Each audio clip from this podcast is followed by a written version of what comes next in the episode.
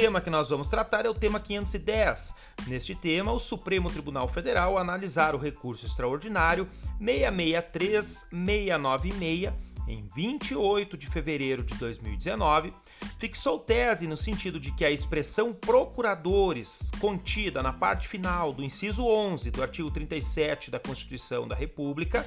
compreende os procuradores municipais uma vez que estes se inserem nas funções essenciais da justiça, estando, portanto, submetidos ao teto de desembargador do Tribunal de Justiça e não o de prefeito municipal.